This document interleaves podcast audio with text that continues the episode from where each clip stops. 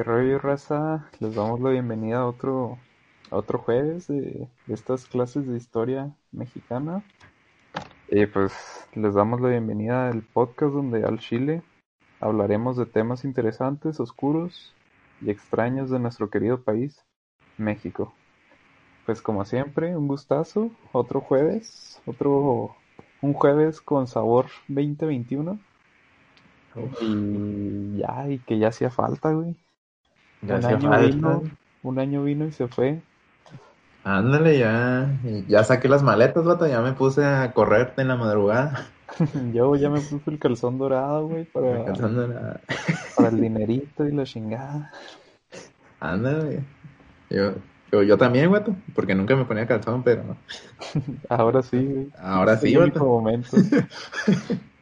Uso de, de los dos colores, vato. ¿Cuál? ¿El rojo y el dorado o qué? Ándale. No, el negro y el, el, el, el dorado. Ah, El de la, raro. fe- el de la feria para matar a alguien. Tiene Hace creer.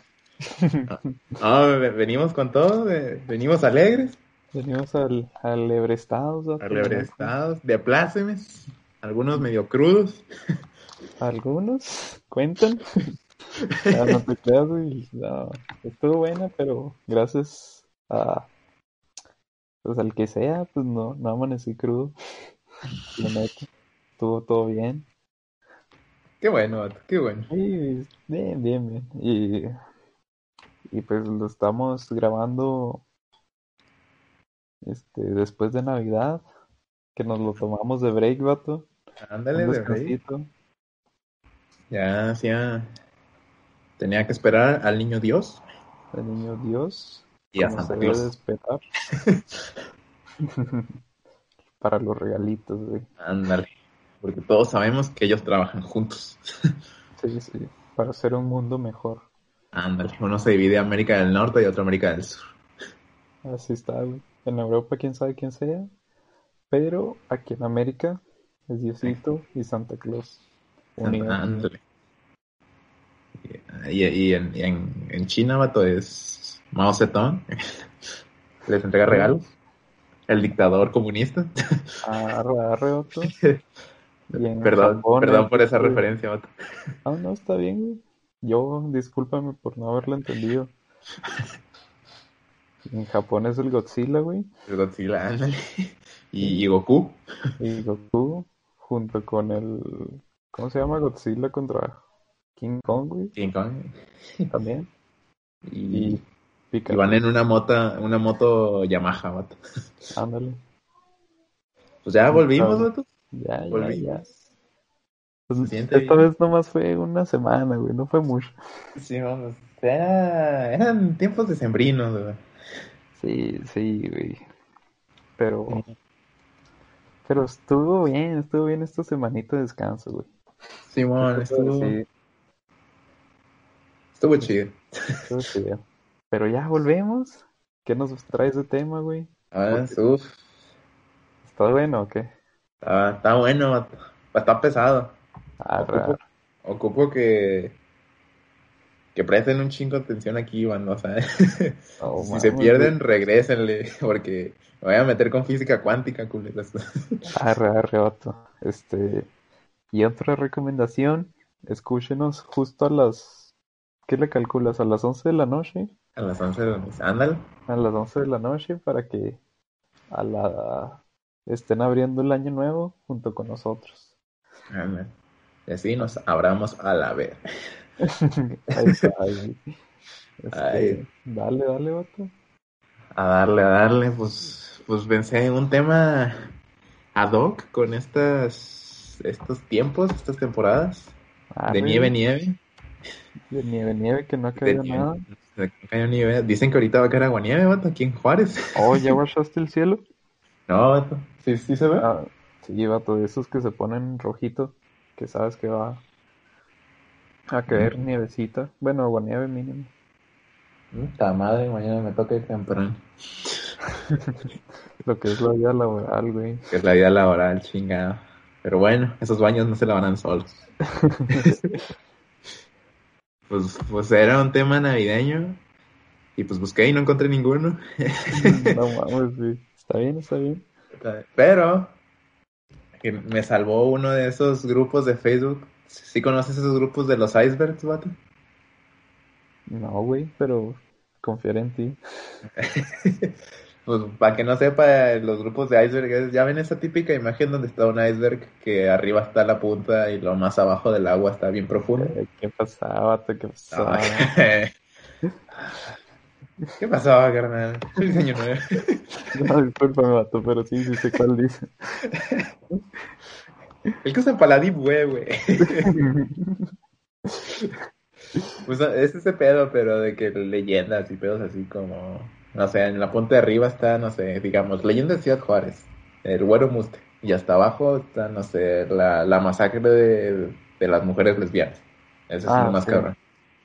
Este, y pues allá este pedo, y es como que, uff, qué interesante. Entonces, les vengo a hablar de el llamado Einstein de la conciencia, güey. Nos vamos a poner, nos vamos a poner bien locotes. Déjame, déjame doy un, un tufazo para, para viajar chido, güey. Déjame, déjame darle una snifada a mi tiner. Déjame inhalo este, esta aspirina en forma de línea. Deja- este shot de, de jarabe para la tos. Y para adentro. Deja, huelo este pegamento que ando usando para, para unir unas cosas, güey. parece que le están quemando las patas al diablo aquí.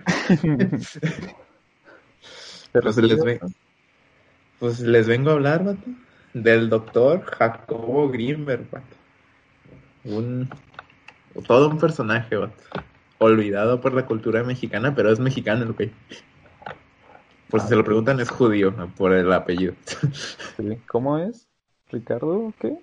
Jacobo Ah. Jacobo. Ah, sí, sí, sí, suena un nombre muy, muy judío, güey. Ándale, esos o que siempre tienen la palabra God, güey. Sí, Eh, O, man. sí, y tienen el pelo largo con una barbita sexy. Ah, de hecho, el vato tenía cabello largo igual. Sí, es, es un estereotipo, güey. Es un estereotipo judío. Ándale. Yo, yo soy casi judío, vato. Nomás que sin barba. No, tú Y sí. no eres judío, güey, tú pareces. No, no lo diré, güey, no lo diré. ¿Qué pasó? ¿Qué pasó? Ah, no, está bien, güey. Soy judío, vato. Desde que nací. Yo no lo decidí. Ah, ok, ya. ¿Tu jefa es judía? No, Ah, pero me, me hicieron lo de allá abajo, carnal. ah, ok, ya.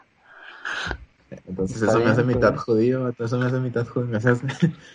Eso Me es hace entrada a ser judío, güey. Ándale, ya. Ya me desmembraron, pues ya qué más me queda. Te quitaron la capuchita, vato. Ándale. Ya voy. Siempre con cabeza en alto. Aunque dicen que es más higiénico, güey. La neta. ¿Sí? Simón, pues dicen que es, es más fácil mantenerlo limpio, güey. Sí, man. La neta sí. Y pues estéticamente sería más chido. Sí. Tienen lo suyo. Ándale. No te sientas mal, güey. No, güey. estoy- Bueno, estoy ya, ya no quiero hablar de tu miembro, güey. Chinga miembro, yo estaba hablando de mí. Ay, yo pensé que decías de mi uña del pie izquierdo, güey. ¿De qué cosas hablas, güey? Pues bueno, Jacobo Greenberg, güey. Jacobo Greenberg, güey. Jacobo Greenberg, Silverbaum, güey. La verga, güey. Sí, apellido vergas. Pues nació en Ciudad de México un 12 de diciembre de 1946, en el. Día de la Virgen, güey. Doce- En el- un año después de que se acabó la Segunda Guerra Mundial, güey. Muy bien. Y es, es un neurofisiólogo, fisiólogo, perdón, y un psicólogo mexicano, güey. Ah, pues sabe tener que 80 y... 76, 74 años. Por ahí, vato. No, 84. 84. Y el vato se dedicó a estudiar el chamanismo mexicano, disciplinas orientales, meditación, astrología y telepatía a través del método científico, güey. Qué fea, qué vergas, güey. Y escribió 46 libros acerca de estos temas. ¿Neta? Sí, feo, nunca lo he escuchado, güey. Yo tampoco, güey. Parece que desapareció, o sea, de- desapareció de la cultura popular mexicana. Simón, De hecho, ahorita estaba viendo en Pinterest y me salen puros personajes de que, no sé, güey, como que se da cuenta que hacemos este pedo. Y me empezaron a salir muchos personajes mexicanos. Qué buen pedo, güey, porque Sí, sí, sí, sí tenemos temas, güey. Sí, güey. Pero me estoy dando cuenta de mucha gente que, o sea, que hicieron cosas vergas y no sabemos nada de ellos. Ándale, güey. Pues, sí, güey. Es pinche historia underground mexicana, güey. Vergas, güey. Así que sí, dale, güey. Pues el vato decidió estudiar por primera vez la mente humana cuando tenía 12 años, después de que su madre muriera de un accidente cerebro- cerebrovascular. Estudió, estudió psicología en la Facultad de Ciencias de la UNAM. En 1970 viajó a Nueva York a estudiar psicofisiología en la Brain Research Institute y obtuvo un doctorado enfocado en los efectos electrofisiológicos de los estímulos geométricos en el cerebro humano. O sea, este es un güey estudiado, ¿no? Sí, no mamadas, güey. Simón es, es, es un chingón. Sí, la neta sí, güey. Y a su regreso a México fundó un laboratorio de psicofisiología en la Universidad de Anahuac. Posteriormente, a finales de la década de 1970, instaló otro laboratorio similar en la UNAM. Y en el 87 fundó el Instituto Nacional para el Estudio de la Conciencia, la IMPEC, financiado No por la. UNAM y el CONACYT, güey. Qué feo. Creo es el Anáhuac, vato. Ándale, perdón, güey. Sí, es que ahí estudian, están estudiando medicina unos amigos. Así que ojalá y les toque ese laboratorio que hizo este güey. Ándale, o sea, es un chingón. Y el, el Jacobo escribió más de 50 libros acerca de la actividad cerebral, la brujería, el chamanismo, telepatía y meditación. No mames, güey, qué vergas. Este güey puso su reputación como científico en peligro cuando intentó utilizar el método científico en estudios sobre chamanismo, al intentar combinar ambos en su trabajo profesional con el objetivo de entender el mundo mágico. Jacobo intentó realizar un cambio en la manera en la que se entiende la relación entre la ciencia y la conciencia. Su trabajo exhibió las bases científicas para la telepatía, aunque fue rechazado por sus colegas científicos. No mames. Pero, a ver, sí tenía pruebas suficientes, o sea, sí. Bueno, siento que me estoy adelantando mucho, pero, Simón, Simón. o sea, sí, sí es de que sí tenía buenas pruebas. Simón, el vato sí creía, sí creía en ese pedo y sí la... varios de sus escritos sí eran tratando de usar el método científico para, para validarlos, güey. No mames, que, que, qué vergas, güey, la neta. Pero qué culero que sus compañeros, ¿cómo se dice? Que no lo... Lo mandaron a la chingada. Sí, güey. Esta aristocracia científica, güey. ¿Cómo, cómo se llama cuando es de puros científicos? Este... Pues Eh, sí, ¿no? Es que aristocracia viene siendo más como políticos. Era tecnócratas, güey. Ah, sí. Tecnocra... eh, tecnócratas. ¿Cómo? Tecnócratas. Tecnócratas, güey. Arre. La verdad, ahora quién quedó como el pendejo. unas por otras, güey, unas por otras. Aquí somos una balanza, güey. Arre, arre.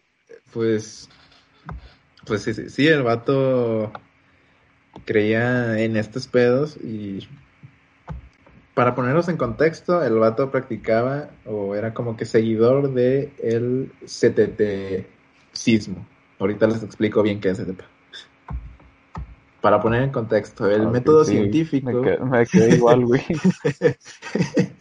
El método científico es el pilar fundamental de la ciencia. Sin embargo, hoy en día el materialismo, que es la, filosofía que considera que el único medio de conocimiento es la experiencia comprobada o verificada a través de los sentidos, y el positivismo, filosofía que considera que solamente existe la materia y que reduce a la conciencia una consecuencia de ella.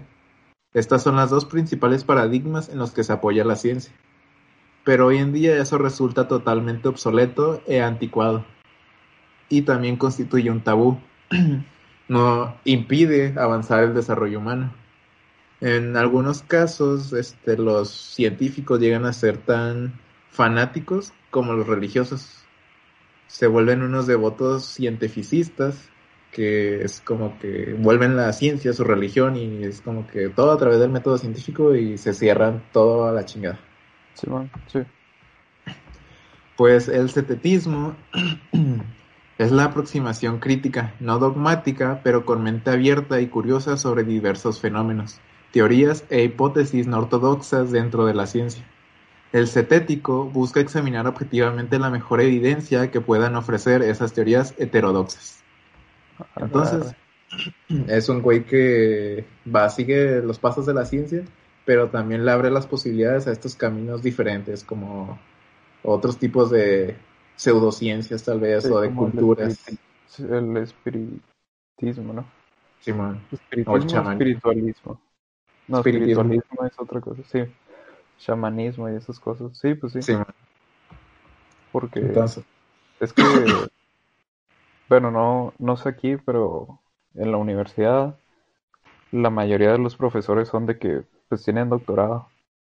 y en clases como física o este química, los maestros sí son bien metidos de que la ciencia es su religión.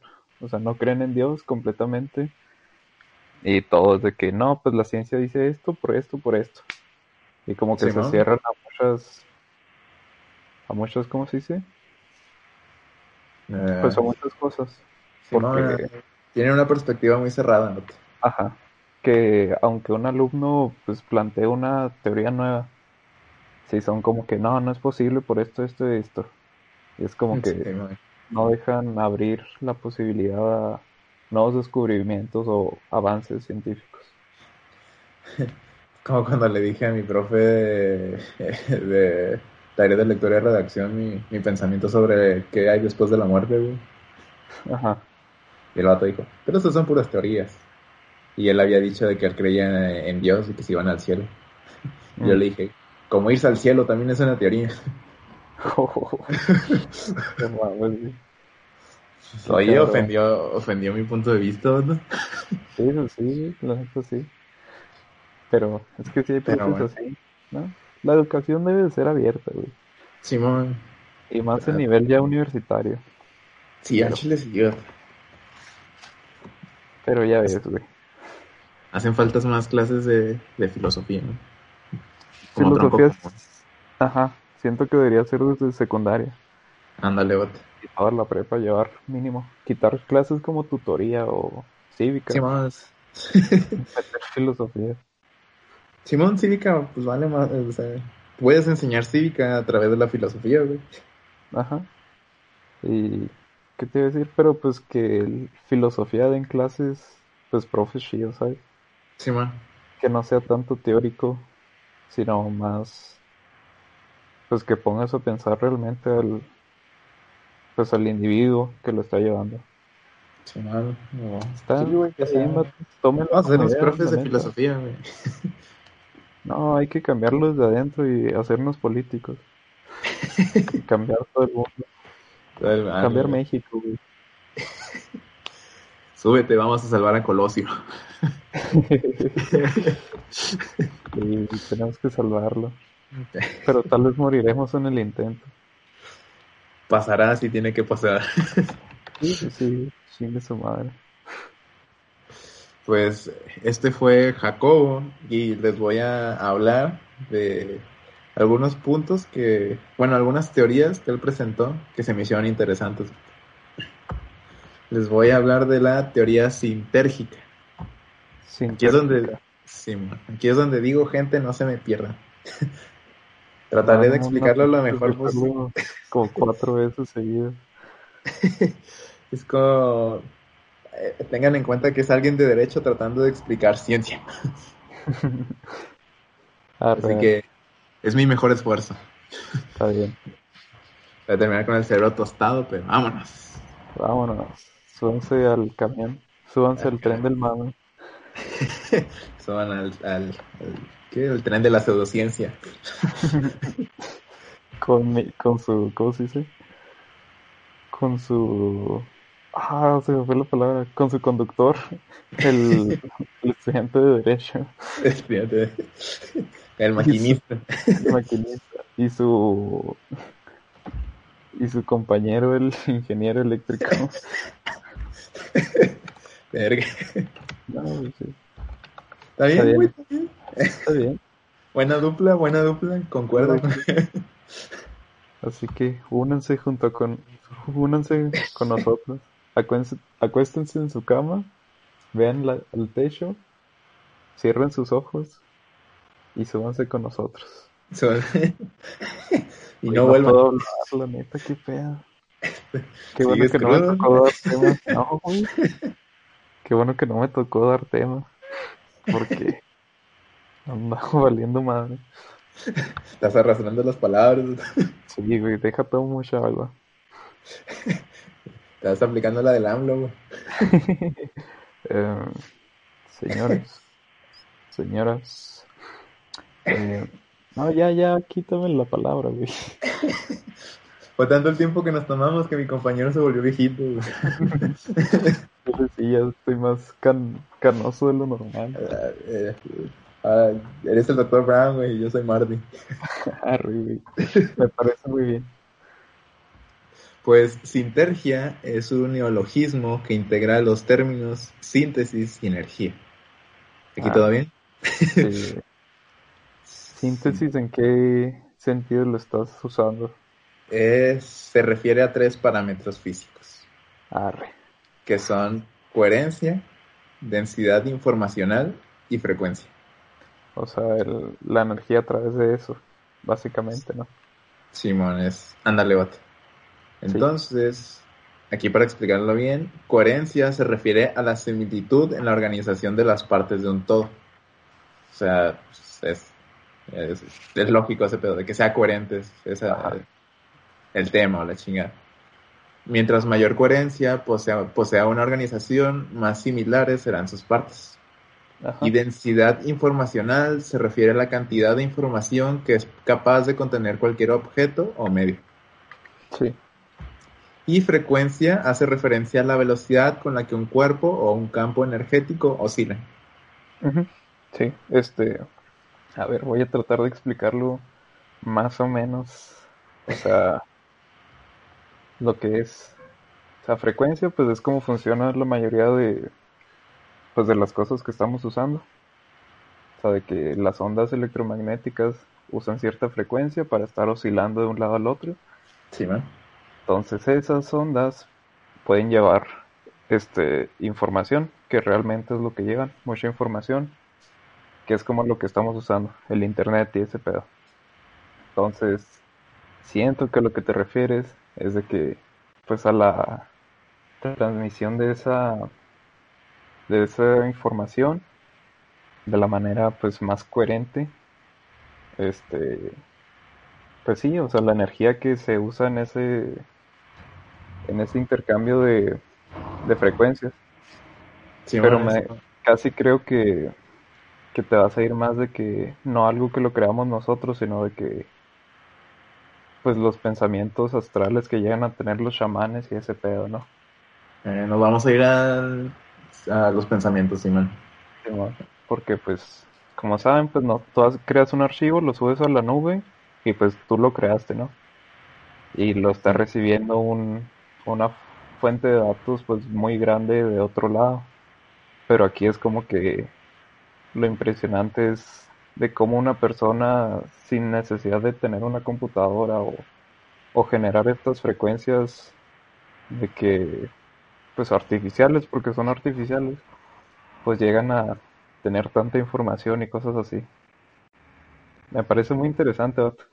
Creo que los dejé más confundidos a todos, pero en mi cabeza tiene mucho sentido, güey.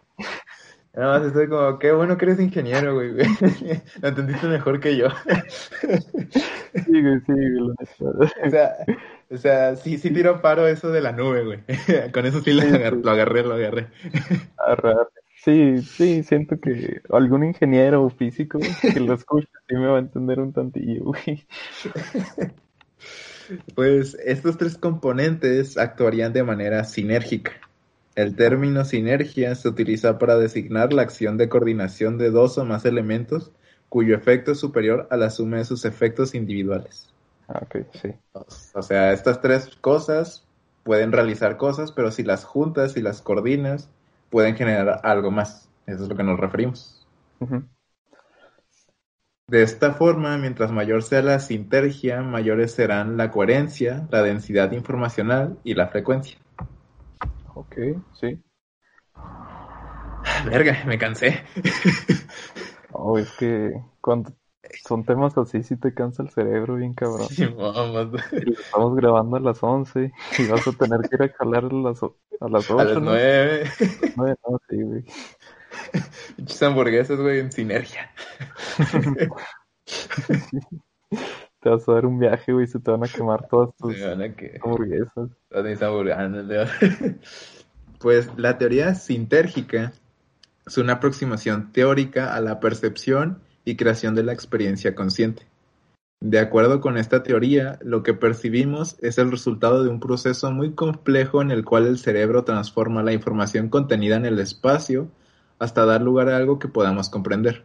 Por ejemplo, una imagen visual del mundo. La teoría sintérgica afirma que la realidad es el producto de la interacción entre la látice y el campo neuronal, y que los diferentes niveles de la realidad están relacionados con las características de esta interacción. No se me paniquen, les voy a explicar qué es látice y campo neuronal. Ajá. Pues látice nos referimos, el término se refiere a un enrejado o celosia que debe poseer una capacidad de inclusión informacional colosal para permitir contener toda la información del universo en cada uno de sus puntos. Látice es la estructura fundamental del espacio. Es una red o matriz energética hipercompleja de absoluta coherencia y total simetría. O sea, es una es la pinche red, vato, de todo el universo Sí, donde todo está, este, donde está toda la información de todo el universo, por Sí. todos lados. sí, es que, bueno, siento que es muy difícil de entender. O sea, es como que cosas muy difíciles y complejas que todavía se están estudiando. O sea, hay muchas teorías, hipótesis Sí, que pues, faltan de comprobarse.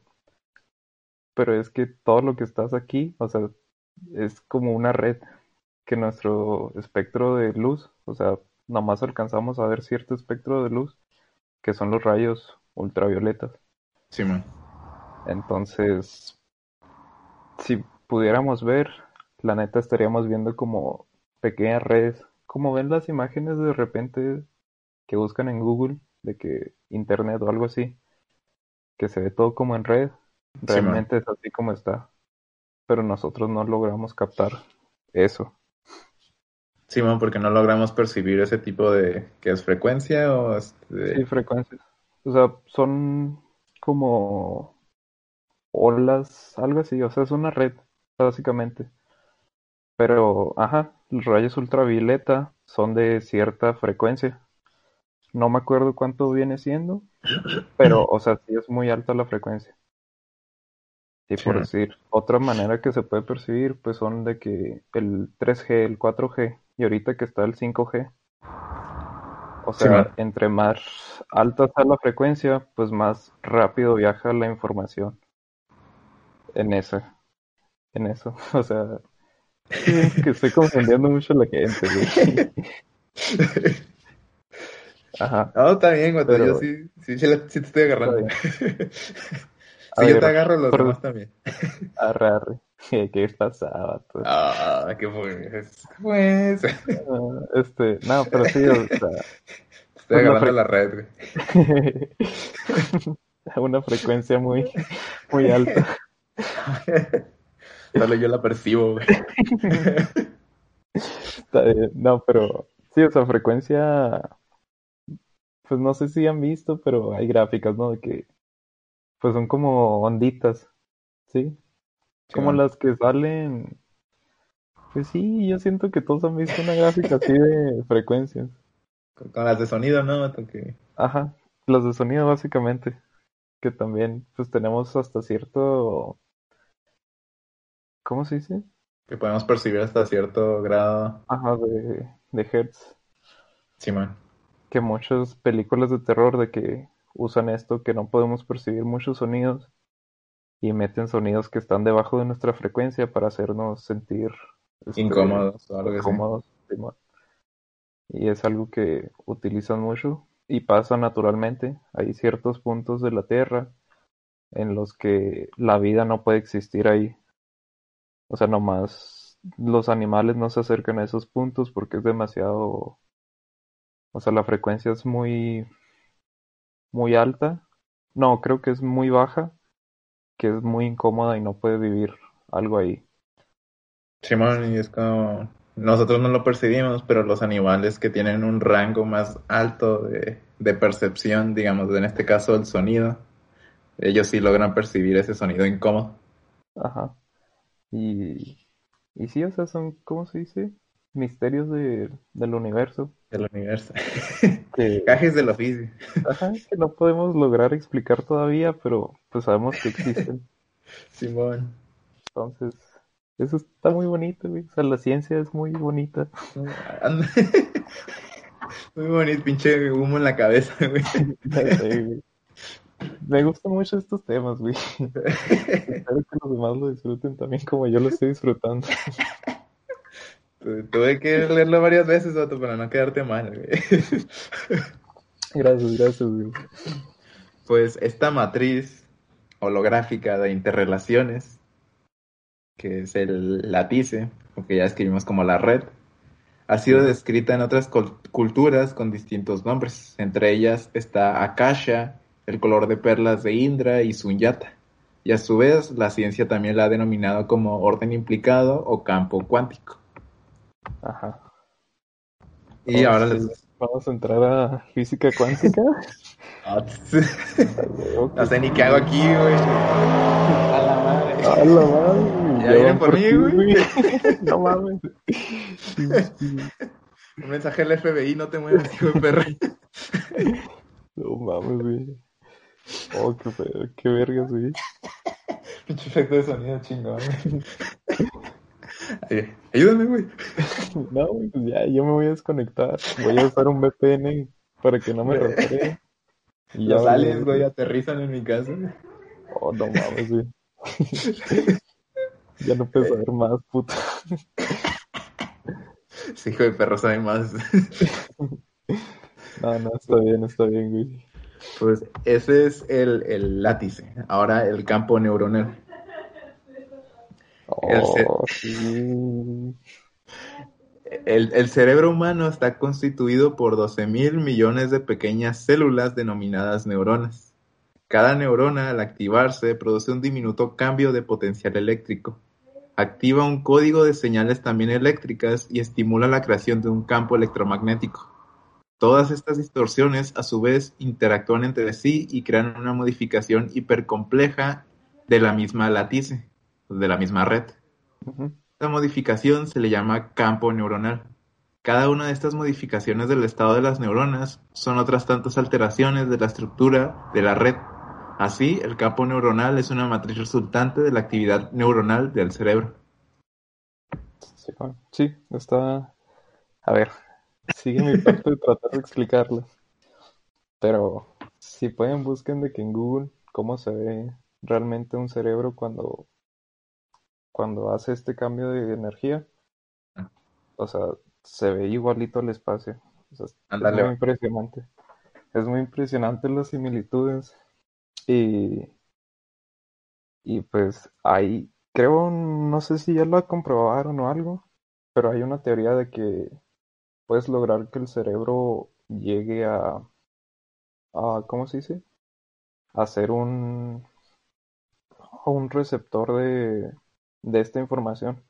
Sí. ¿A qué me refiero? O sea, podría llegar en un futuro a pasar de que yo tenga un archivo aquí en la computadora y ya no voy a necesitar de nada. O sea, básicamente lo voy a poder pasar a mi, a mi cabeza y en mi cabeza lo voy a poder pasar a otro dispositivo. Sí, man. Y, y creo que Tesla es el que está de que usando este pedo con su chip que, Ah, sí, man, sí, está implantando, ajá, que para poder regenerar células. O sea, poder programar el cerebro para que pueda regenerar células o curarte solo. Y, y sí, y por decirlo del electromagnetismo, pues ya muy poquito en existencia. Bueno, la comprobación, ajá. Y es una cosa demasiado impresionante, la verdad. Y muy, muy útil, porque pues es lo que ha, lo que ha provocado que se haya hecho este boom de pues del, del internet, básicamente. Pero, pues sí, esa era mi gran aportación.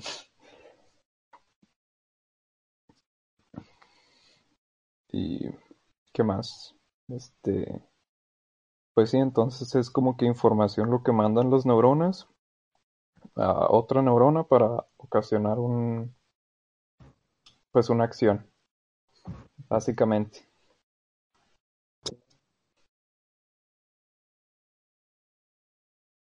Y pues sí. Si quieres ya lo puedes seguir, vato.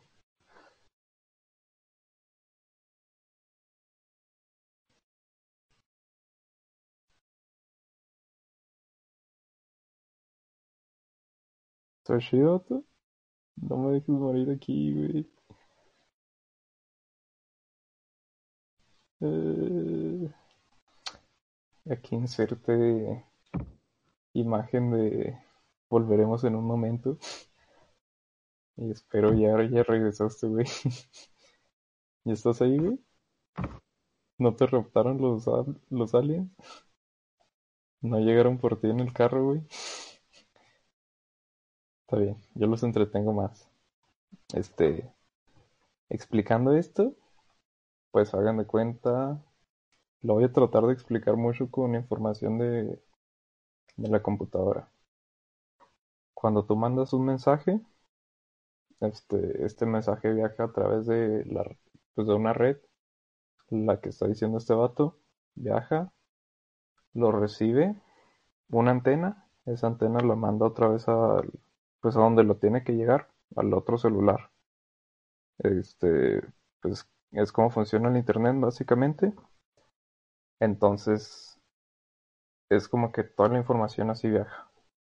Y en este caso, en el cerebro, cómo funciona es que llega una información, pues a tu cerebro, la procesa y la ejecuta.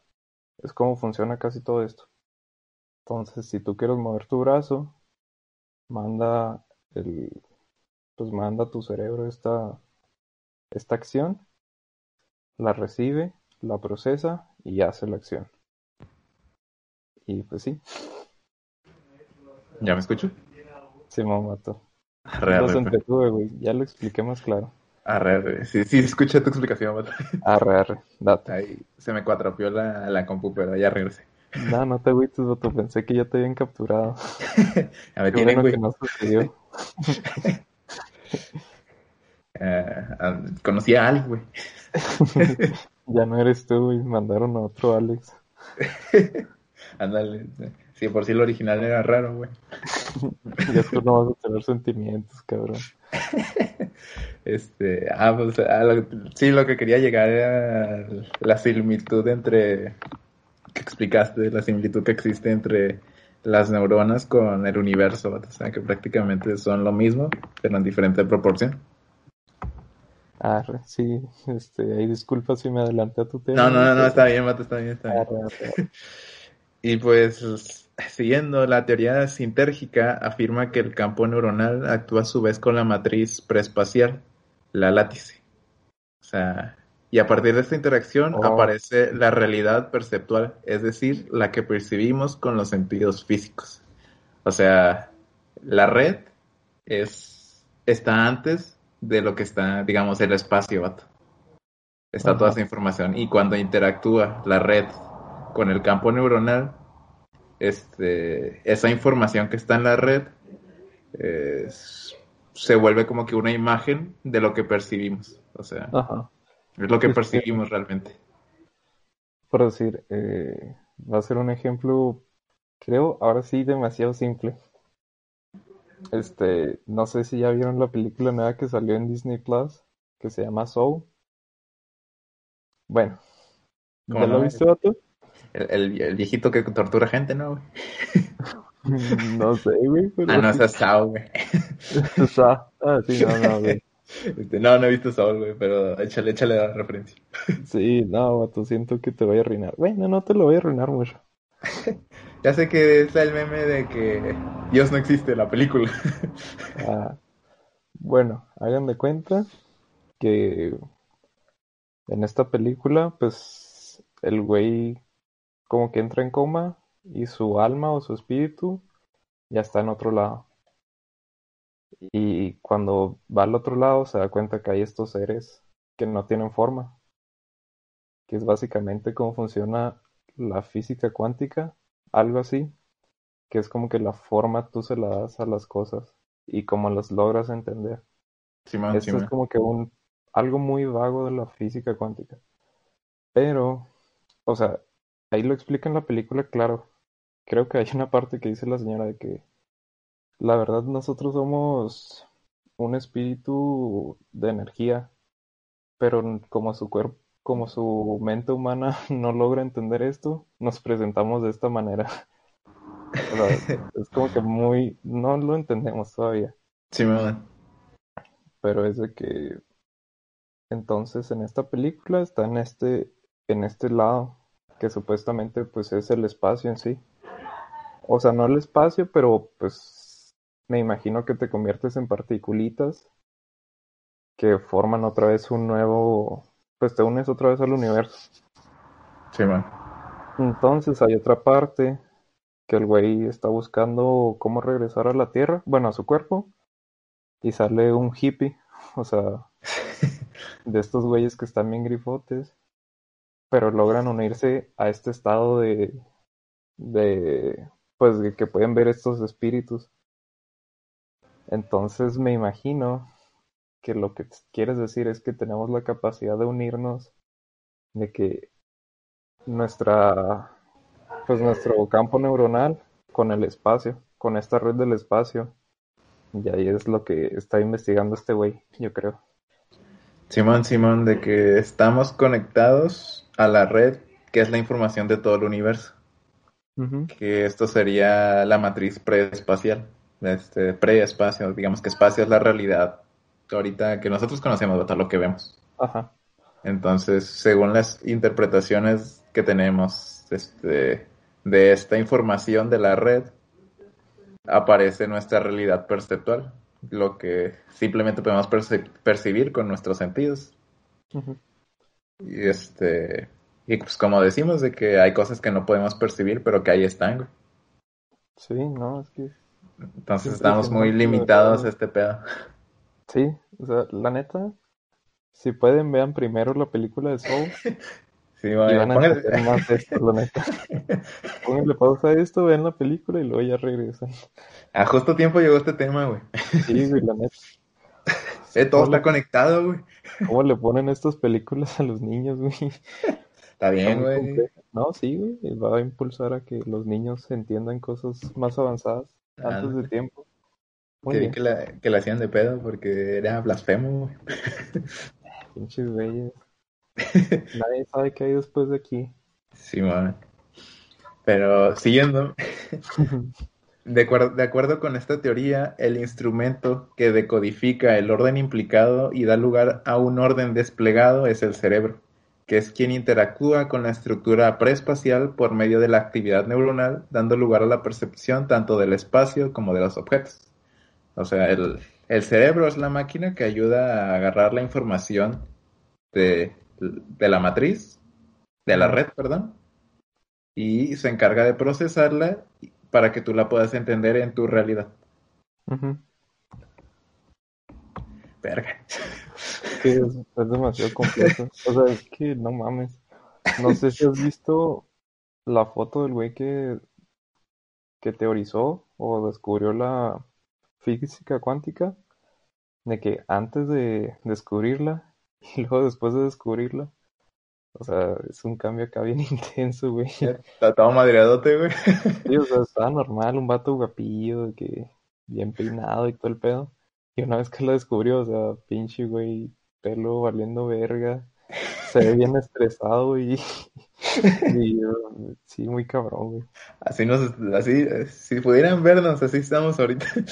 De, de hecho, yo siento así, güey, pinche pelo ya valió verga. Pues yo siempre ando así, güey, entonces Tú ya andas muerto, güey. yo ando, ando- yo ya, yo ya Pues- ando en, en, en outfit, este, física cuántica sin haberla estudiado antes. Sí, güey, no, tú, tú andas ahorita en la matriz, güey. Ahorita voy a levitar, güey, a la verga. De hecho, no estás usando computadora, güey. A la verga. Estás mandando la información. Verga, güey. Te estoy viendo, güey, por mis neuronas. No mames, güey. empiezo, empiezo a brillar, güey, chispazos de electricidad. No mames. Es que teóricamente todo lo que estás diciendo es posible. Simón, Simón. Y da miedo, güey, pero está chido, está muy chingón este pedo. Sí, man. Sí, está Pues- muy, está muy vergas, güey, la neta. Pues la cantidad máxima de información que es capaz de contener una estructura depende principalmente de su capacidad vibracional. Mientras mayor sea la frecuencia a la que pueda vibrar un campo energético, mayor será, mayor será la información que logra acarrear y contener. Es decir, la cantidad de información que una estructura es capaz de contener depende de la cantidad de dimensiones que incluye. Aquí, por ejemplo, un punto unidimensional, por ejemplo, es capaz de contener menor cantidad de información que un objeto tridimensional, puesto que los primeros cerebros, digamos un ejemplo, los primeros cerebros de los homínidos, vato, estaba constituido por muy pocas neuronas y por lo tanto era muy pobre en su capacidad de mimetizar la matriz o la red. Creo, ¿Qué? ah, sí, creo que el- cuando hemos estado más avanzados son cuando estaban los Homo sapiens sapiens, cuando están descubriendo de que el fuego y todo ese pedo. Sí, man. Creo que ahí estuvo a su máximo el, la capacidad del cerebro humano. Y es muy impresionante. O sea, dicen que si pusiéramos un, uno de esos güeyes ahorita, de que estarían graduándose de las universidades con posgrados y con, con calificaciones muy altas. O sea que Simón. realmente. Y Sí he aparte, escuchado como- que vamos como que en retroceso, ¿no? Simón. Y aparte, ¿cómo se dice? Dicen que, que estos vatos pues tenían esta, que se podían unir muy bien con el universo. No, Pues las cabañas de este, ¿cómo se llama? Santa Lucía, no sé, que está en España. Que pues es donde están las imágenes pues de las pinturas rupestres más famosas del mundo. Que o sea, Sí. que pues cómo veían a estas especies que no tenían forma, pues que ahorita nosotros no le hallamos forma, o sea, que es un toro, pero con otra, con otro cuerpo. Y siento que es como, pues esto que decimos de la física cuántica. O sea, no tenían esa forma y ellos lograban entender esto de que es potencial todo lo que está aquí. Y lo que hacemos pues es como que lo más simple Simón. Simón, sí, sí te agarré de que es su manera de interpretarlo, ¿no? O sea, están más con- están más conectados a la red y como tienen, como estaban en ese punto donde era más fácil conectarse con el universo, podrían conectarse con eso, pero aún su percepción tal vez física era muy limitada, entonces a lo mejor podían solo como que interpretarlo, en este caso como un toro. Simón, sí. Básicamente. Este, ¿qué iba a decir? Así, güey. Este, verga. Eh, ah, ah, sí, de que recordemos que esta teoría, es- todo esto está, la escribió un güey que intenta, este, validar el chamanismo, el espiritismo y todo ese pedo. Entonces, es como que todo lo que acabas de decir tiene, tiene lógica, güey, de que Sí, a lo mejor antes estábamos más conectados y era cuando justo creíamos más en ese tipo de religiones más espirituales. Simón, pues es que no, no existía la religión, básicamente, güey. Simón. Ay, güey. Como resultado de una fuerza repulsiva colosal que la red ejerce sobre sus distorsiones intentando hacerlas retornar a su origen y de otra fuerza, no menos... No, espérense. intentando hacerlas retornar a su origen y de otra fuerza, no menos poderosa, pero de signo opuesto, que impulsa las mismas distorsiones a unirse entre sí. Ah, déjenme decirles, esto está muy confuso. Sí, mejor ve a lo... a la otra parte. Simón. Simón, Simón, esto... A la chingada. Ok, el cerebro, al ser el encargado de, codificar este campo informacional, produce como resultante final la realidad que percibimos. En ese campo informacional se encuentra la información de esos objetos, pero no la cualidad. El ser humano, debido a su demostrada incapacidad para entender el proceso, confunde ese resultado final con el estímulo primario. Lo cierto es que no tenemos acceso al proceso de creación de la realidad perceptual, sino solamente a su resultado final. Y es precisamente esta confusión los que nos lleva a pensar que la resultante final no es un producto creado por nosotros, sino una realidad independiente o ajena a nosotros, cuando en realidad somos nosotros quien la elaboramos. O sea, nosotros creamos nuestra realidad, a esto queremos llegar. Básicamente, sí de que pensamos de las cosas están ahí y es, la realidad, pero no sabemos cómo se fabricó esa realidad, qué es lo que llevó eso a, que se creara, cuando realmente, digamos, veo una manzana y este, puedo decir que la manzana es independiente a mí, pero yo la estoy percibiendo, entonces la información que tengo de la matriz hace que yo cree esa propia manzana. Más o menos. Sí, sí. La consecuencia de confundir los contenidos mentales con la realidad crea una especie de hipnosis colectiva que hace que el 99% de los Homo sapiens de este planeta confundan la realidad perceptual con un principio objetivo y no la comprendan como el producto conceptual que es. Citando a Jacobo, al doctor, Paradójicamente, a partir de que el hombre adjudicó a la materia el papel que le correspondía a la conciencia como origen de todas las cosas, perdió la posibilidad de explicar su propia experiencia cuando su motivación era precisamente el entenderla. O sea, hasta aquí es como que está diciendo de que a todos nos enseñaron física, de que la materia es, como que... La materia no se crean ni se destruyen. Ajá, que la materia, nos dicen que la materia es el origen de todas las cosas. que, y como dices, no se crea ni se destruye, solo se transforma. O sea, la materia siempre ha estado ahí. Pero aquí lo que dice Jacobo es que no es la materia el origen de las cosas, sino que es la propia conciencia el que la conciencia hace que la materia se cree y estas cosas se puedan crear. O sea, la conciencia está antes de la materia y nosotros pensamos que es primero la materia. Sí, sí, no, es que es que mucho de esto pues no se ha logrado comprobar con el método científico. Sí, man. Y por ende no, no está probado por los científicos, entonces no es verdadero. Pero pues es que el método científico tiene muchas fallas en sí. o sea, es lo más objetivo que hemos llegado a tener, pero sí tiene sus fallas, como todo proceso creado por el hombre. Simón llega a un punto en el que se vuelve como que viejo, obsoleto y es como que... Ajá. O sea, este método científico creo tiene desde el Renacimiento. Simón. Y, y, o sea, necesita un cambio para poder nosotros avanzar. El problema es de que el hombre ya está muy aferrado a esto y no lo va a querer cambiar nunca. O sea, muchas cosas que nosotros no queremos cambiar, que no nos ayudan a impulsar a, a algo nuevo y pues, ¿cómo se dice? Y seguir avanzando como humanidad. Pero es que y que Dios bendiga a América. Sí, y, dejarles claro que estos estudios son prácticamente nuevos, o sea, la, la física cuántica se sigue estudiando, o sea, apenas como que antes no se estudiaba esto que está diciendo el doctor este, Greenberg, lo dijo en el 91, güey, o sea, hace muy poco tiempo.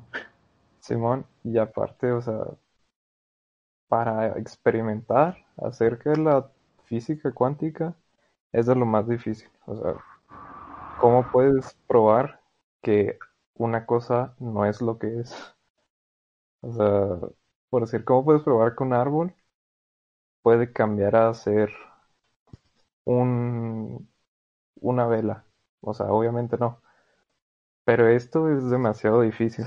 Entonces, por eso no se ha logrado eh, pues aprobar por el método científico. Pero es a lo que estamos apuntando. Imagínate cuando logremos de que probar esto, todo lo que podría cambiar. O sea, son demasiadas cosas que podrían cambiar. O sea, que si esta teoría llega a ser verdad, es poder conectarse a la red y tener toda la información del universo, güey. Y usarla, o sea. Simón, y materializarla, güey. Pero como dice, pues la mayoría de la gente, o sea, no, no estamos hechos todavía como para entender eso. Simón. No mames, o sea, está, está bien interesante, güey, la neta. Nos pusimos bien interestelar, güey. Bien interestelar, sí, güey. Y es que también muchos científicos se pelean de que cuál es el cuarto, la cuarta dimensión y todo ese pedo. Sí, y pues la neta es muy difícil entender. Que lo que están apuntando es, ¿no era el tiempo? Es que el tiempo lo los tomaron para ciertas cosas. Pero también es de que la cuarta dimensión es como, no sé, lo más fácil de entender así es tomando un cubo que esté girando sobre sus propias aristas al mismo tiempo y creando como muchos cubos adentro. Sí, Hay una, pues hay como un, un GIF, o sea que se está moviendo y es como que esta es la cuarta dimensión, pero pues no entendemos cómo funciona la cuarta dimensión. Y el tiempo funcionó nomás para probar pues cómo la gravedad y todo eso afecta todo. Es que son muchas cosas que ya están ahí. sí, sí.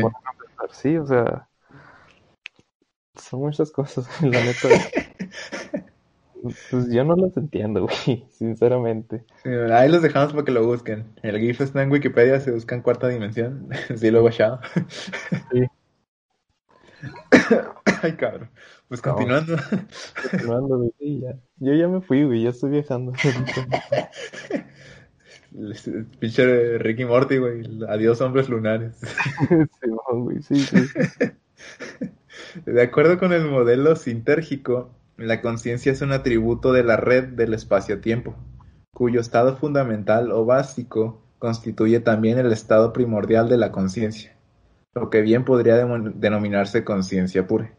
Para simplificarlo, aquí lo dice que la luz, el sonido y el dolor y, todo tipo de experiencias subjetivas no se encuentran en la actividad del sistema nervioso central ni en un factor externo del espacio-tiempo. La experiencia es el resultado de la interacción que sucede en la zona liminal donde el campo neuronal y la látice convergen. O sea, lo que dijimos de que cuando esta actividad neuronal este, entra en contacto con la red, ahí es cuando empiezas a sentir la luz, el sonido, el olor. Y de la misma forma que cada punto de la red contiene la totalidad, así que cada experiencia sería una vivencia de la totalidad por la totalidad misma. O sea, eso que percibes es la totalidad del universo.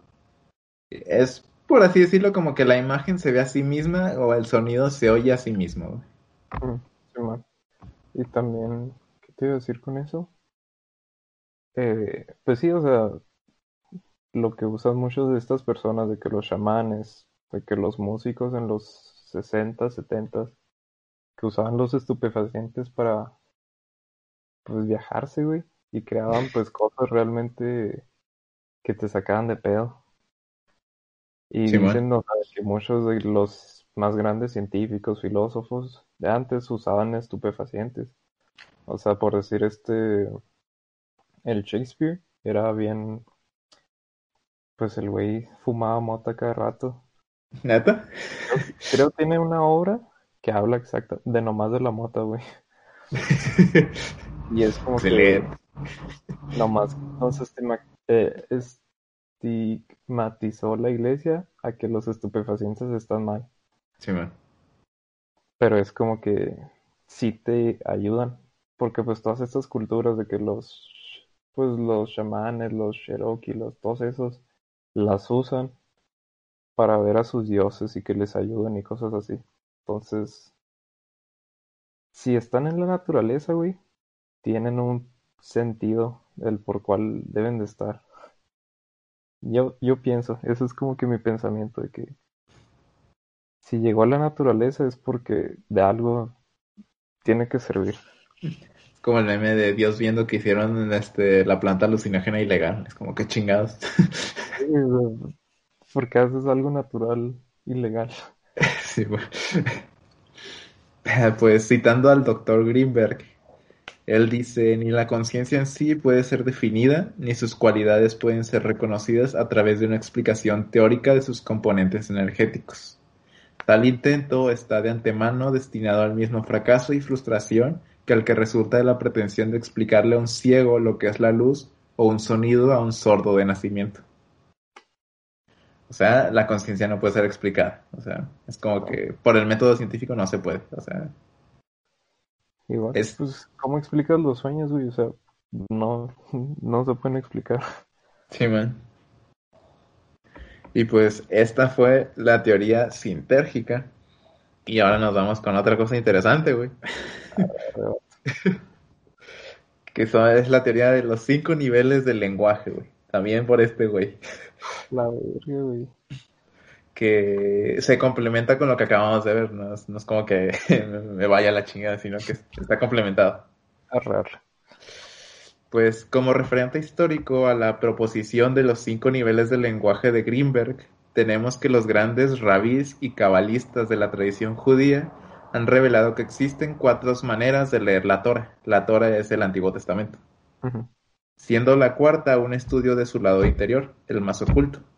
Estas cuatro formas son llamadas Peshat, Remez, Derash y Sot, que respectivamente equivale a simple, metafórico alusivo, interpretativo y oculto.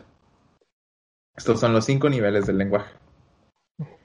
Esto quiere decir que cualquier pasaje o fragmento literario de textos sacros puede ser interpretado en cuatro niveles distintos, paralelo a la, profundi- a la profundidad de comprensión que posee la persona receptora del mensaje. Encontramos un segundo antecedente con el gran sabio Sufi Shams de Tabriz, que este era, su- era un monje filósofo de Medio Oriente, que afirmaba que hay cuatro niveles de discernimiento. El primero es el significado aparente, y es aquel que la mayoría de la gente asimila. El segundo es el nivel interior. El tercero es el nivel interior del interior. y siendo el cuarto tan profundo que no podemos ponerlo en palabras. Es pues indescriptible. Así que el doctor Greenberg, en su libro Más allá de los lenguajes del 88, se lee. El lenguaje hace referencia a una vivencia que se desea compartir o comunicar a través de su uso. Solamente es efectivo cuando los que participan en él poseen las mismas referencias vivencionales. O sea, ya tratando de explicar lo que dijiste ahorita. Ándale. A lo mejor debí de poner esta parte primero y luego decir todo lo demás. Sí, pero no, está bien. Ahí ya está explicado lo que acabas de decir. En, en este sentido, existen diferentes niveles de lenguaje que dependen de la comprensión del mismo, más no, se- no necesariamente de los términos que se utilizan. La misma conversación se puede entender en por lo menos cinco niveles diferentes. Y aquí donde lo saqué, de la página, no, no es mío, hay honor a quien honor merezca. Pone un ejemplo, este, un ejemplo muy simple, que es analizar la frase de es delicioso el sabor de esta manzana. Pensé que En- lo ibas a dejar nomás. Es delicioso el Es sabor. de delicioso. ¿Qué pasó? Antes muy antojado, ¿no? Sí, sí, gato, ¿Se para llaman que- varios? ¿Se llaman varios? Ya llevamos nueve meses encerrados. Compadre, no antoje, primer aviso. Bueno, en el primer nivel del lenguaje, el significado de la frase es literal y concreto. Se refiere a un sabor específico y una manzana sólida, rojiza y quizá recién comprada en un mercado o arrancada de un árbol. El mensaje en el primer nivel del lenguaje proviene de un transmisor localizado allí, el que comunica un hecho concreto y literal sin otro significado que ese. El escucha, localizado también en el primer nivel, entiende la frase como referida a una fruta concreta y a un sabor específico y definido. Una frase en primer lenguaje no posee mayor significación o profundidad que la que le otorga el que la pronuncia y no se debe entender más que en ese nivel. O sea, aquí estamos hablando de la manzana y solo nos estamos refiriendo a una manzana que sabe deliciosa.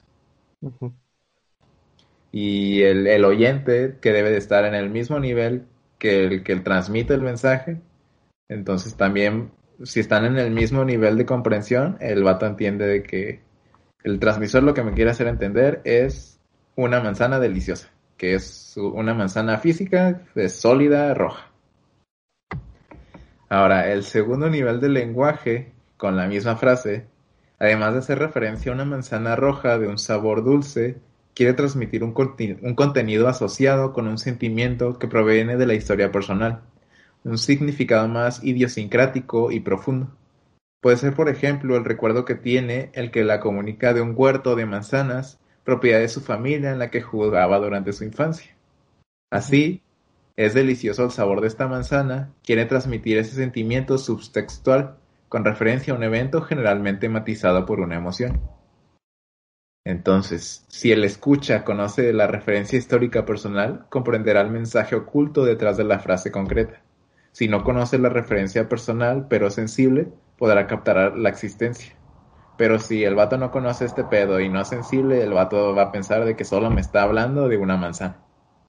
Y ahí quiere decir que a lo mejor el transmisor está en el nivel 2, pero el escucha está en el nivel 1, entonces el 1, el que está en el 1 no puede entender todo lo que quiere decir el que está en 2. Ujú, Sí. En el tercer nivel del lenguaje se incluyen los dos primeros, pero además un conocimiento más abstracto.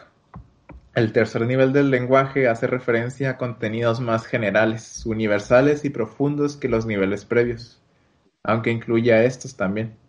La misma frase quiere transmitir el sabor concreto de la manzana específica, el sentimiento que genera referente a los sucesos de la infancia y también la cognición de que el contacto con los frutos de la naturaleza son una bendición de la vida, un alimento sano capaz de otorgarme salud y bienestar. Como hacerte presente de un poco más sobre la naturaleza misma de la manzana. Y el cuarto nivel del lenguaje es un nivel trascendente. Además de incluir los otros tres, se refiere a una vivencia todavía más abstracta.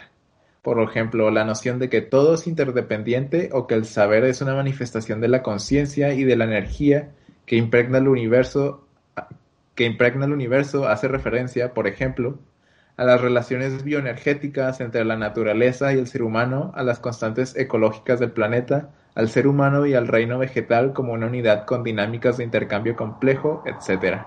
Aquí el emisor de la frase está transmitiendo un conocimiento implícito, sofisticado y repleto de consideraciones biológicas, sociales y aún psicológicas, utilizando como pretexto una frase simple. O sea, aquí es más consciente de la naturaleza misma. Sí, o sea, pues es de que, ah, está muy deliciosa la manzana o esta manzana, pero realmente estás diciendo, no, pues es muy deliciosa porque una vez que la coma y muera me voy a volver parte de la manzana y del mismo fruto y vamos a convivir como uno. Simón, es como que lo que me imaginé yo. Simón, y de que. Y si se va más profundo, es como de que está deliciosa esta manzana, me va a hacer bien y la chingada, porque existe una, una relación entre hombre y el reino vegetal en el que nos ayudamos mutuamente, y es como que eres más presente de lo que. de la realidad en sí mismo. Simón. Y en el quinto nivel, la abstracción alcanza el máximo nivel. Solamente un ser totalmente realizado habla en quinto lenguaje. Tal nivel de significado haría referencia a la totalidad o a la unidad. En él, la frase habla acerca de la existencia del ser, del eterno presente y de la realidad. Este quinto lenguaje sería el que estaría implicado en cualquier comunicación de un sabio, de un verdadero místico, y solo podría ser entendido por un contemplativo, funcionando en el mismo nivel de conciencia que aquel. En este caso, es delicioso el sabor de esta manzana, se podría interpretar como una expresión sublime de la experiencia plena del ser. O sea, más cabrón. Más cabrón. Y respecto... ¿eh? No, es que sí, está... la neta. y si no me entendieron con los de la manzana... pues... No, yo ya no lo puedo explicar, güey, la neta. pues el doctor Greenberg lo hace, güey, no hay pedo. Ah, el, al respecto, el doctor Greenberg escribe, se puede concebir la relación entre el hombre y el mundo como un diálogo que también posee cinco niveles. La realidad se encuentra siempre allí, pero su captación depende del grado de abstracción del escucha. El mundo vivido en el primer nivel del lenguaje es visto como un conglomerado de objetos concretos existentes en sí mismo y relacionados entre sí a un nivel concreto. El mundo en el segundo lenguaje se vuelve más personal. Los objetos son vistos en relación con la historia personal y matizados de sentimientos afectuosos o de repulsión. En el tercer nivel, la visión de los objetos se vive en forma más abstracta. En el cuarto nivel, los objetos se perciben como interrelacionados y partícipes de la misma naturaleza de quien los observa. Y en el quinto nivel, todo adquiere vida y desaparece de la dicotomía entre observador y observado. Aquí se vive la realidad en un presente eterno y absoluto. La realidad siempre estuvo allí, pero al igual que la frase pronunciada, se interpretó de diferentes maneras, dependiendo del estado de conciencia del lector de su texto. A ver, voy a tratar de explicarlo lo Sí, bueno, sí, bueno. O sea, por decir, eh... ah, a ver, como el teléfono descompuesto, güey. Bueno, no te creas, es que podría ser, pero no. o sea, no, no, no te creas. No siento que vaya a ser muy buena analogía. Y sí voy a confundir más. Así que... Pero sí, o sea, es básicamente una simple frase. Tú la puedes llevar a, a lo que sea. O sea, puedes entenderlo de muchas maneras. Sí, man, puedes llegar hasta el final. O sea, puedes entenderla completamente. Que es como que llegar al punto más cabrón pero todo esto depende de que, qué tan sensible eres a esto, en qué nivel te encuentras para interpretar este, esta simple frase, güey, y buscarle, hallarle diferentes significados. Como la música o cuando lees algo, o sea, hay estudios que dicen de que cuando andas triste es cuando eres más sensible a esto. O sea, a la música cuando estás triste normalmente te llega acá bien intenso. Sí, man te permite de que transportarte muchas cosas. También muchas veces de que tu película favorita, tu libro favorito, tu, tu canción favorita no es tu favorita en sí por, por eso, por, porque la canción está muy bien, sino porque te lleva a un, un momento en el que te ayudó algo.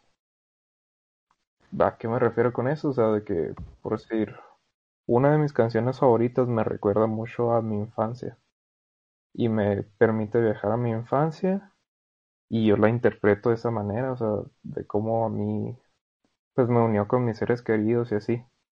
Pero a otra persona puede que no le guste la canción porque pues no le transmite nada. Sí. Y es como que por eso el arte es muy importante. O sea, muchos dicen de que no, el arte no debería de existir porque pues no es nada. Y es como que, pues en realidad sí, porque son más sensibles a, a esto que la mayoría de la gente no llega a alcanzar. La poesía, de que muchos, no, no me gusta la poesía, pues sí, pero porque no eres tan sensible para alcanzar a entenderla completamente. Sí, man. De hecho, este güey, aparte de científico, era poeta, escritor, güey.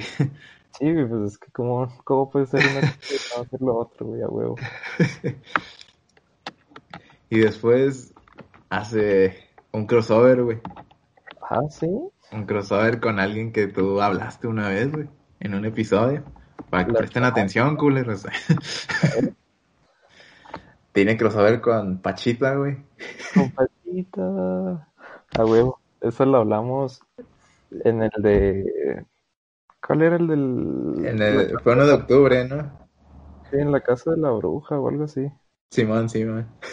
Sí, sí, sí, me acuerdo de Pachita. Pues tengan en mente a Pachita, la morra que curaba con un cuchillo oxidado y, Ajá. y hacía milagros con los órganos. En esa precisa casa, güey.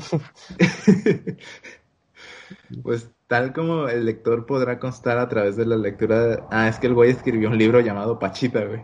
Ah, luego, luego. O sea, el güey estuvo presente durante las operaciones que realizaba esta mujer, güey. No mames, güey. Entonces, en su honor, escribió un libro que es eh, hablando sobre todo el chamanismo mexicano y le puso nombre de Pachita en, en honor a ella. Ajá. Y durante las operaciones que ella realizaba, ella era capaz de materializar y desmaterializar objetos, órganos y tejidos. El manejo de las estructuras orgánicas le permitía realizar trasplantes de órganos a voluntad, curaciones de todo tipo y diagnósticos a distancia con un poder y ex- exactitud colosales. Estar junto a Pachita era una experiencia única en el cual se experimentaba el poder de su mente capaz de conocer los contenidos de los pensamientos, las intenciones y las experiencias más íntimas de sus colaboradores y pacientes, como si fueran un libro abierto. Además, Pachita lograba penetrar. No, fui. Es que sabía que lo ibas a hacer, güey. Nada. Penetrar en el tiempo pre- prediciendo eventos futuros como si su campo neuronal en- estuviera en interacción con la red del espacio-tiempo y decodificara y modificara la estructura temporal de la realidad. O sea, aquí lo que intentamos decir es que puede que Pachita estaba tan cabrona que estaba conectada a la red, güey. No mames, güey, qué verga. Y los crossovers, güey. Sí, sí, Aquí es como la precuela a tu morra, güey. A tu, a tu tema. sí, sí, sí. Pachita, Pachita, A no, es muy interesante, güey. Todos estos portentos pueden ser explicados si se acepta la posibilidad de que las modificaciones de la red producidas por el campo neuronal de Pachita eran capaces de modificar sustancialmente aquella produciendo conformaciones similares a las de objetos, en caso de las materializaciones o retornos a la estructura de la red de los objetos, en el caso de las desmaterializaciones. O sea, Pachita usaba el poder de la red para ponerte un pinche órgano nuevo o no sé, para quitarte un tumor, güey. Ajá. Sí, man. Pues eh, volvemos a la física cuántica, o sea, la cosa es lo que tú quieres que sea, básicamente. Ándale. Pachita poseía un control único sobre su campo neuronal, transformándolo y modificando con él la estructura de la red. Aunque sus efectos parecían ser milagrosos, se basan de acuerdo con esta hipótesis en el mismo mecanismo que todos utilizamos para crear nuestras imágenes o nuestros pensamientos. En pocas palabras, si nosotros llegáramos a tener eh, el tal control, podríamos llegar a hacer lo mismo que Pachita. Sí, man. Como la alabanza del granito de mostaza, vato. Ándale, vato. Como de montañas, vato. O ándale. sea, yo siento, oye, ya haciendo, me llegó esta idea, pero la fe tal vez viene siendo esto. O sea, de que si realmente crees en algo, vas a hacer que, que suceda, güey. que suceda. Ajá. Y yo siento que las personas llegan de que a ese tal punto en el que, que, o sea, lo pueden hacer. Y son muy Simón, poquitas las personas que lo hacen. Y Simón, Simón. De que, de que líderes de esos son un chorro de años, o sea, y no todos lo logran. O sea, puedes tener 80 años estudiándolos o siendo parte de ellos, pero no lo puedes lograr. Cabrón, güey, cabrón, la neta.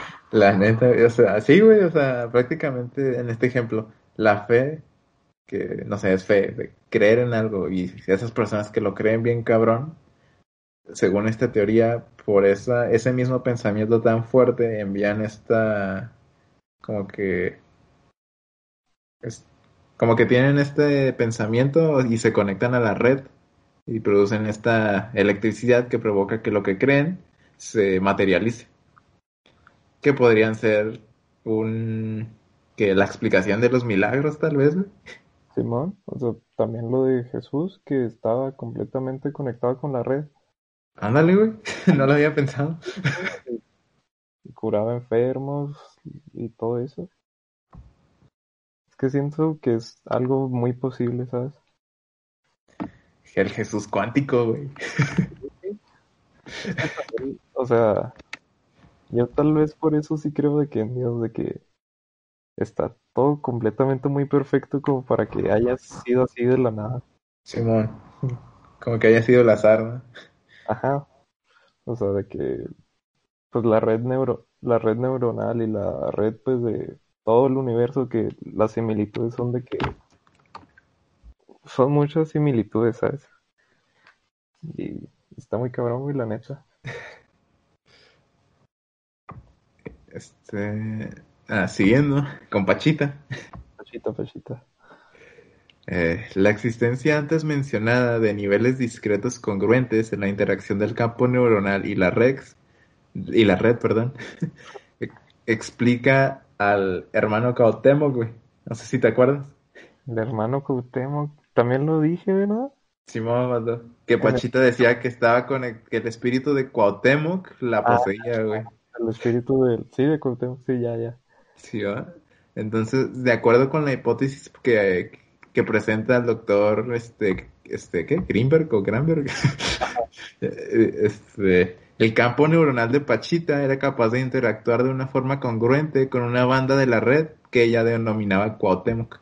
Entonces, puede que Cuauhtémoc era la representa- representación de la red misma. O sea, ella como que... Ella lo veía, o para entenderlo, Simón, era Simón, como... Ah, ok. E- ella, ella lo entendía como Cuauhtémoc. Y, y- y era, pues como dijimos, güey, de que antes, pues, con lo que dijiste de, de Santa Lucía y todo ese pedo, de que los güeyes, según cómo lo interpretaron, como podían interpretarlo, era como lo hicieron. Entonces, Pachita pudo que se haya conectado a la red y por la misma limitante del ser humano, ella lo, lo interpretó como Cuauhtémoc. Y...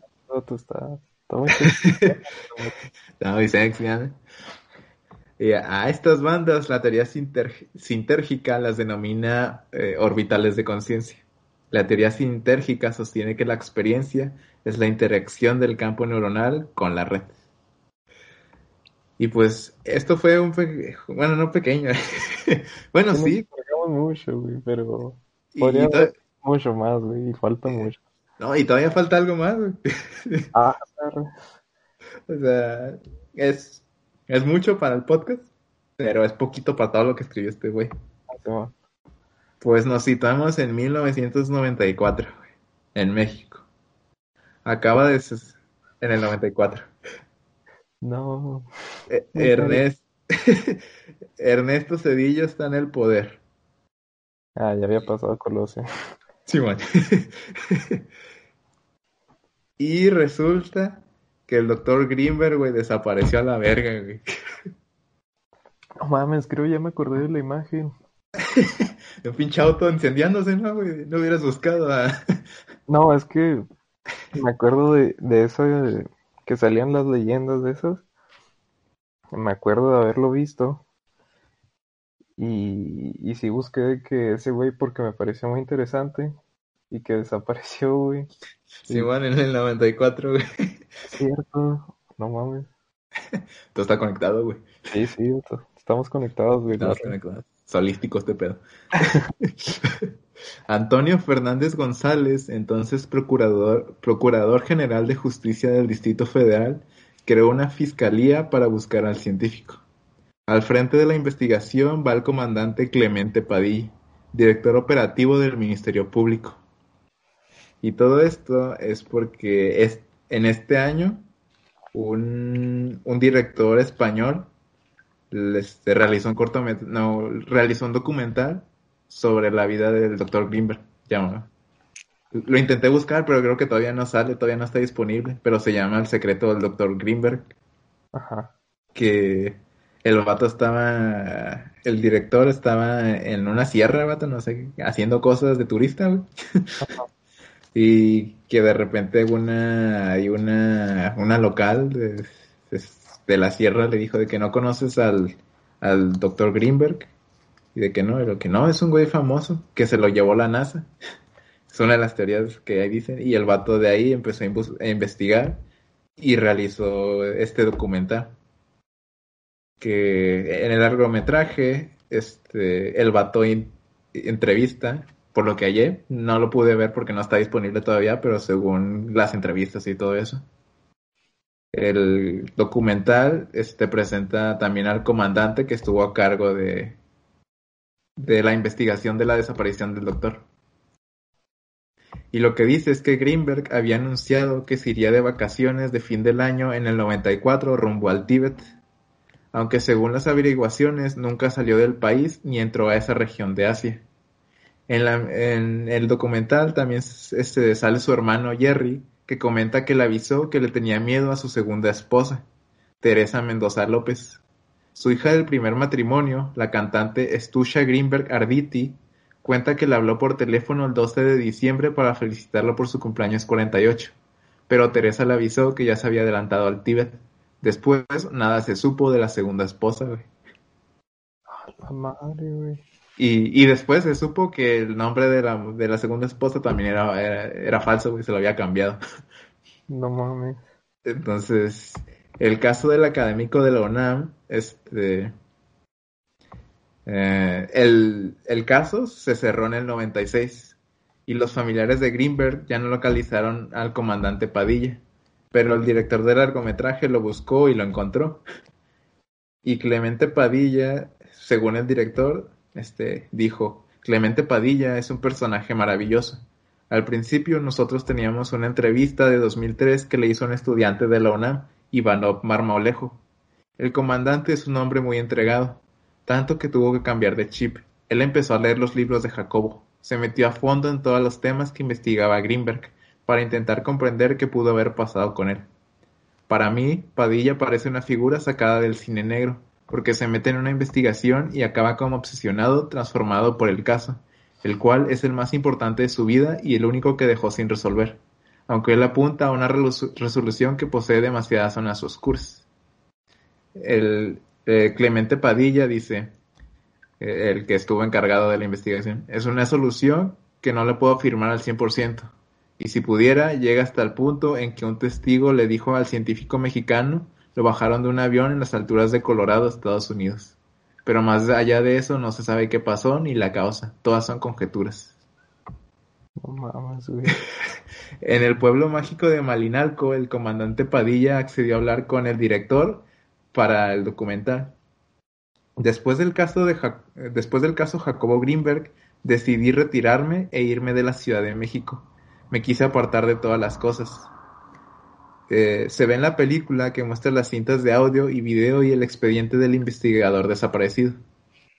Cuando dimos a conocer la foto en televisión, porque la cantante aparecía Siempre en Domingo y mostró la imagen de su papá para buscarlo, se recibió miles de llamadas, hasta que hubo una curiosa eh, que decía que trabajaba en una gasolinera en Boulder, Colorado, y que entre las ocho y media y nueve de la mañana, cuando aterrizó una avioneta tipo Cessna color blanco y se estacionó a 15 metros de donde se encontraba esta persona. En ese mismo lugar se encontraban dos automóviles blancos, y cuando se paró la avioneta, bajaron a dos personas, un hombre y una mujer. El hombre con más de cuarenta años y con barba, la mujer de estatura baja, morena, piñonada. Al hombre lo subieron al carro delantero y a la mujer al carro trasero.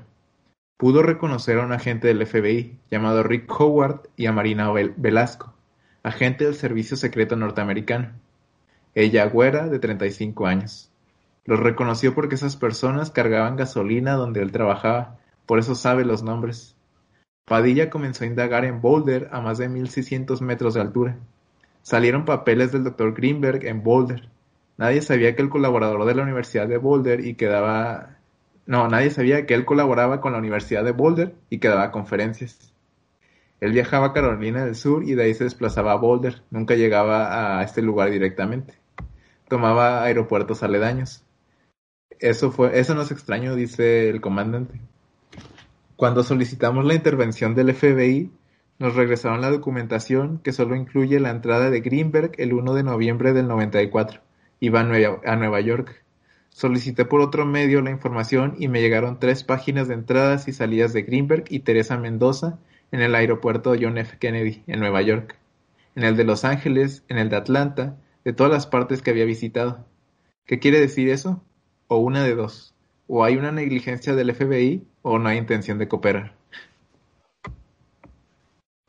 No mames, güey. Se puso hardcore este pedo, güey. Eh, el vato, el comandante Clemente todavía guardaba... Ah, después de esto, se, se empezó a meter cada vez más... Como que empezó a descubrir ciertas cosas que, que molestaban a ciertas personas influyentes. Que al vato lo corrieron en la chingada. Al Clemente. Al comandante, Simón.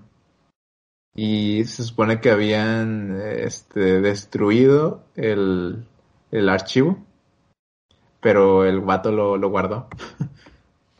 Oh, no mames. Eh, en el largometraje se menciona que el Dr. Greenberg estuvo obsesionado en brindar una explicación científica a las prácticas del chamanismo mexicano. Para los científicos era un chamán y para los chamanes era un científico. Estaba entre dos mundos, lo cual fue muy difícil para Jacobo, expresa su hermano David. Y la medium Esperanza apunta en el documental que Greenberg le dijo que unos seres le ayudaban y que cuando él ya no quiso su auxilio, lo encadenaron en un espacio. O sea, el vato dijo textualmente, me encadenaron en un espacio. Y en 2017, güey, las, la CIA liberó 930 mil documentos clasificados por Internet, lo cual daban 12 millones de páginas. Padilla encontró que la CIA sí tenía conocimiento de Greenberg. Entonces estaba trabajando con ellos. Ahí está la verdad, en Boulder, pero se me volteó la familia, manifiesta el comandante.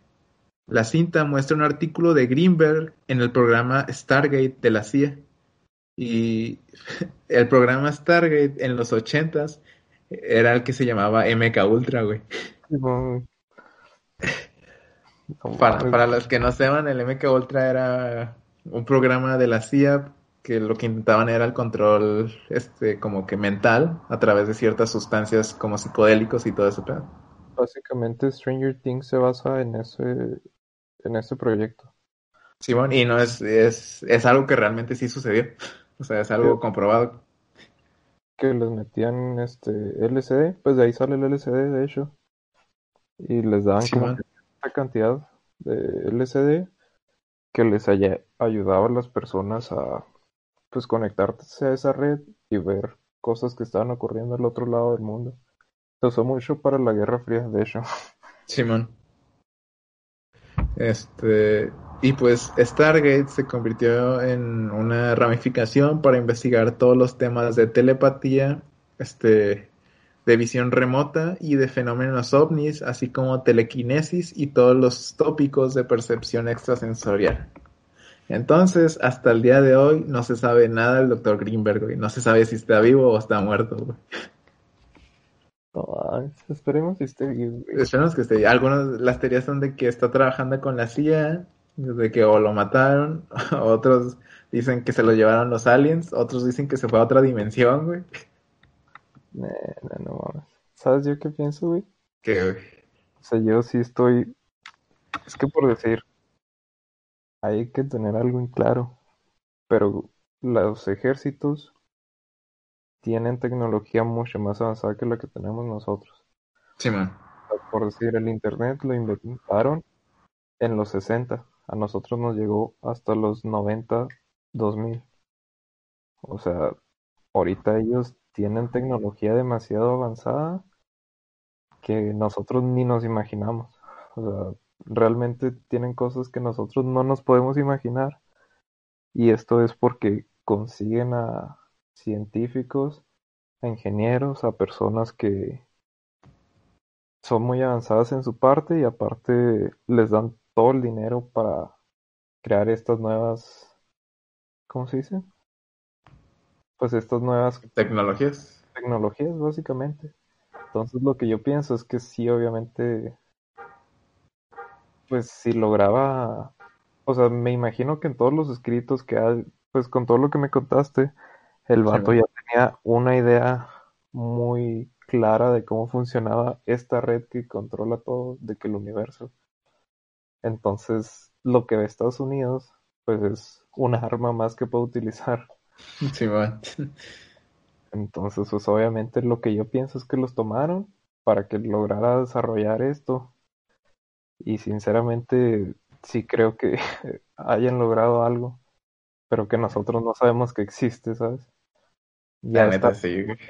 Ajá. Pues todo eso de los proyectos, el proyecto Filadelfia, güey, y todo ese pedo, o sea, todo está bien cabrón en ese pedo. muy cabrón. Es- Está muy cabrón, o sea, no te imaginas ni cómo funciona todo. Y pues esta fue un poco, un poco de la vida, teoría y desaparición del Einstein de la conciencia, el doctor Jacobo Greenberg, güey. Mexicano. No mames, vato, qué pedo. Camare... más épica, güey. Sí, güey, terminó de película este pedo. De con- Me siento bien conspiranoico, güey, no podré dormir a la verga. No mames, güey. Ah, Me voy a poner a ver videos de Dross, güey. No mames. No, voy a pinche empezar a leer a este güey, yo creo. Eh, sus libros están en Amazon, güey. ¿Neta? Simón. Por alguna razón los descontinuaron por Ah. ahí do- de, principios del 2000. Y ya después, este, hace unos años, una- la Universidad de Chiapas lo, lo volvió a publicar para, en físico y en la tienda de Amazon. Arre, arre. No, Para pues, que, para que le den una checada porque, o sea, esto es muy poco de todo lo que el vato dice, o sea. no, no manches. Fue... y ya llegamos a la estación del tren. Bájense, con su familia. Y pues disfruten de este 2021. Definitivamente, fe- Feliz año nuevo. Feliz, feliz año nuevo y, y qué cabrón, así lo recibimos, Lo recibimos, ¿no? con dolor de cabeza. Sí, vato, pero muy bonito, la neta. Me gustó, vato, estuvo muy, muy ameno. Sí, la neta que sí. Y pues, pásenla con su familia, no salgan. Ay, Y si van a visitar a familia, pues fíjense que ellos se hayan cuidado y todo. Eh, Mejor visítenlos en la red. visítenlos en la red. y, y pues sí, un gustazo como siempre. Las redes, vato, las redes. En redes sociales. Este, pues en Instagram nos pueden seguir como Podcast al Chile. A mí como alex.lopez-15. A mí como él, guion bajo una bomber. Y pues disfruten. Si pueden subir sus historias escuchando el podcast y nosotros les damos, las publicamos aparte. No sé. Y pues compártanlo con su familia en estas épocas decembrinas. Y vean Soul para que, para que entiendan este pedo. simple. Es que la versión para, para gente que no estudia. Y, y pues sí, nos vemos pronto. La Nos vemos. próxima semana esperemos. Estrenando año. Estrenando año. Entonces, pues, un gustazo. Un gustazo, un gustazo.